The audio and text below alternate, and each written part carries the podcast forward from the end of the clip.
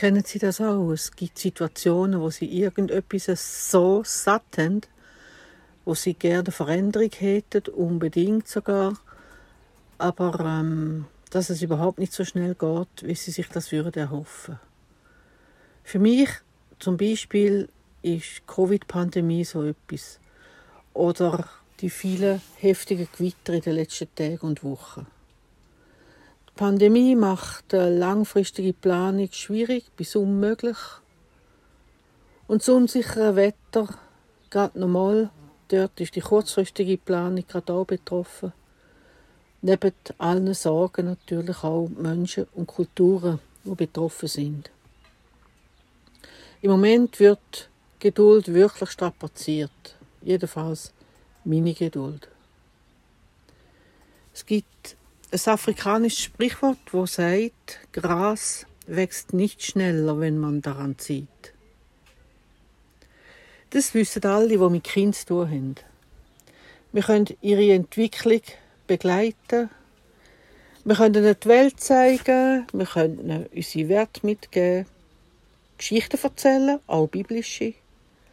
Wir können sie ganz behutsam führen, aber wir können ihre Entwicklung nicht erzwingen. Geduld ist gefragt, dem Gras beim Wachsen zuzuschauen, sozusagen. Das Gras pflegen, gut zu ihm schauen, das natürlich auch. Aber erzwingen lässt sich gerade gar nicht. Bei Kind nicht und beim Gras gerade auch nicht.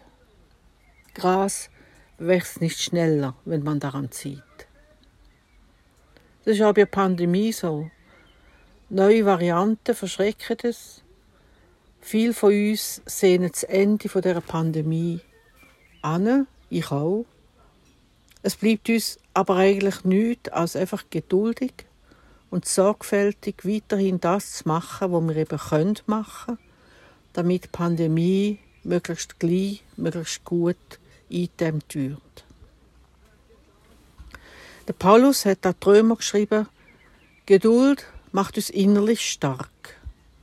Und das wiederum macht uns zuversichtlich in der Hoffnung auf die Erlösung. Ich finde das ein tröstliches Wort in aller Unsicherheit drinnen, wo wir im Moment drin sind. Und ich wünsche Ihnen die Geduld, die Sie brauchen, Hoffnung und Zuversicht, gerade und besonders auch am heutigen Samstag.